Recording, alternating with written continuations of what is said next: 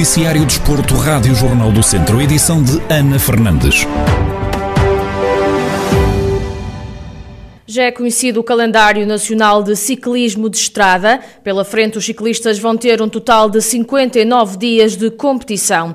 A época arranca a 11 de abril com a prova de abertura, que vai ser discutida na região de Aveiro e termina a 5 de outubro com o Festival de Pista em Tavira, no Algarve. Xavier Silva, diretor desportivo da TAF Hermes Dom Mortágua, admite que é crucial realizar todo o calendário e evitar uma época atípica como do ano anterior. Eu diria que este calendário que foi apresentado é fulcral que se realize na sua totalidade, porque o ano passado eh, já tivemos uh, um calendário bastante reduzido, é? foi a volta a Portugal em mais, mais duas ou três competições, e de facto este ano é algo que não, não pode de todo voltar a acontecer e as equipas precisam das competições, precisam muitas competições, há muitas equipas que, que, de facto ano passado sobreviveram, mas em grandes dificuldades, e de facto precisamos de competir, porque só competindo é conseguimos mostrar aos patrocinadores, e como, como foi dito e bem, uh, provou-se o ano passado, particularmente na volta a Portugal, que é possível fazer competições em contexto de pandemia e competições completamente seguras. Uh, e eu penso que,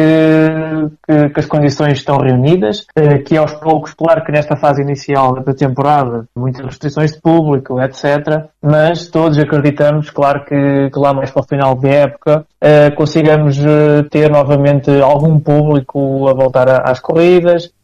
Quanto ao calendário, Xavier Silva lembra que o facto da época começar mais tarde e terminar na mesma data que em anos anteriores vai levar a uma maior sobrecarga de provas.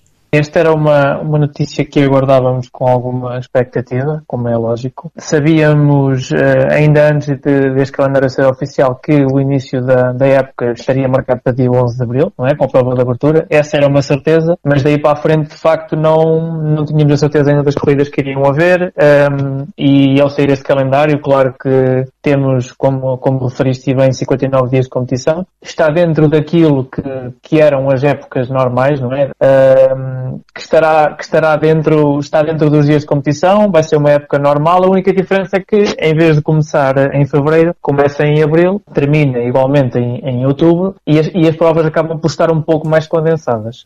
Xavier Silva explica que já formaram a equipa de modo a estarem precavidos para estas condicionantes nós aqui na equipa estávamos, estamos já precavidos para esta situação é? e fizemos todo o nosso planeamento a pensar no, no início de época, no dia 11, uh, eh, e de facto com uma equipa de 11, de 11 ciclistas também conseguimos, uh, em, em, meses mais, mais apertados de competição, vejo aqui maio, maio, junho, uh, são meses onde há muitas competições, de facto, todos os fins de semana já há competições, e de facto com uma equipa de 11 elementos vamos conseguir rodar a equipa e vamos conseguir também que os atletas se apresentem sempre frescos para as competições não acumulando fadiga, e depois, claro, em julho, o mês de julho, apesar de não haver muitas competições, é já um, um mês em que se pensa muito na volta a Portugal, em que se faz muita preparação para voltar a Portugal, estágios de altitude, etc. E conseguimos ter ciclistas em estágios de altitude e ao mesmo tempo conseguimos ter uma equipa competitiva uh, na estrada, e isso é uma das grandes vantagens de termos, de termos 11 ciclistas esta temporada. A prova de abertura discutida na região de Aveiro marca então o arranque do calendário nacional de ciclismo de estrada no dia 11 de abril. A época está prevista terminar a 5 de outubro com uma prova no Algarve. A volta a Portugal está agendada para acontecer entre 4 e 15 de agosto. Com o regresso do futsal previsto para 19 de abril, data apresentada pelo Governo para a retoma das modalidades de médio risco, as equipas da 2 Divisão Nacional continuam sem saber os moldes competitivos em que o campeonato vai terminar. Dário Figueiredo, treinador dos Gigantes de Mangualde, deixa críticas à Federação Portuguesa de Futebol. Ainda não sabemos se vai continuar a ser duas voltas, se vamos ter que fazer jornadas duplas, se não vamos. O que é pena nisto tudo é quando existem essas reuniões, sempre que alguém tenta tocar neste assunto para tentar se organizar, porque acho que é, é de valor isso, Uh, uh, alguém da Federação não nos deixa concluir as conversas, não deixa continuar para a frente, só falam, só querem falar aquilo que lhes interessa. E como somos nós que pagamos aquilo que está lá em cima de tudo, uh, eles não lhes interessa muito que haja barulho. Quanto aos treinos, Dário Figueiredo conta de que maneira estão a planear o regresso. Em questões de treinos, passa por hum, nós, se quisermos mais tarde, não, não, não sofrer consequências daquilo que a Federação está a tentar fazer, Vamos tentar treinar, começar a treinar o mais cedo possível de acordo com, com a Direção-Geral de Saúde tentar a partir de dia assim começar a treinar com os elementos que eles deixarem treinar, que é para a partir do dia 19, que à partida podemos treinar todos em conjunto. Tudo indica que uma semana depois vamos ter logo um jogo e certamente vamos continuar por aí. Não há muito trabalho e no nível de treinos vamos ter que nos preparar sem, sem sabermos ainda o que vai ser uh, a segunda fase, principalmente. Dário Figueiredo, treinador dos Gigantes de Mangualde, equipa que disputa a segunda divisão nacional, a falar sobre a incerteza que existe em torno do futuro competitivo. Recorde-se que à data da paragem dos campeonatos faltava discutir apenas uma jornada para terminar a fase regular da segunda divisão. Fechamos pela Série D do Campeonato de Portugal. O Lusitano de Vilmoinhos vai receber o Castro Daire no próximo sábado, em jogo a contar para a jornada 21, a penúltima da presente época desportiva.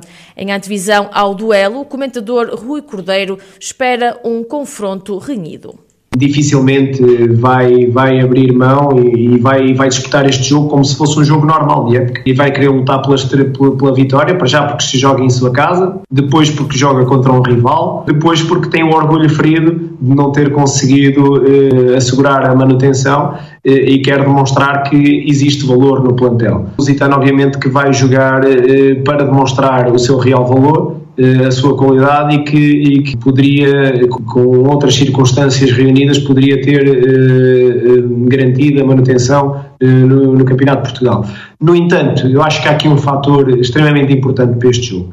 Obviamente que a pressão estará do lado de Castro Daire, porque é a equipa que tem mais a perder nesta circunstância e que também virá para o jogo para ganhar, mas em, em Vilmoinhos não é fácil jogar. Ainda no mesmo campeonato, mas pela Série E, o Mortágua vai receber o Marinhense. Rui Cordeiro salienta que a equipa do distrito de Viseu tem de fazer o trabalho que lhe compete para vencer este duelo e só depois fazer as contas à classificação.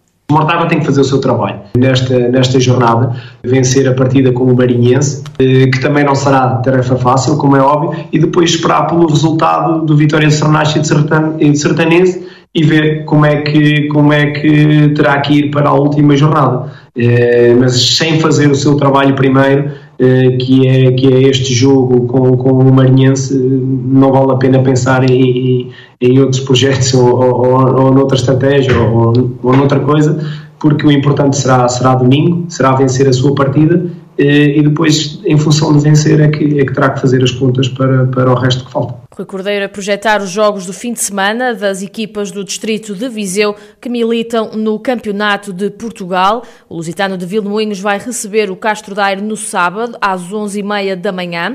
Já o Mortágua recebe o Marinhense no mesmo dia, às 4 da tarde.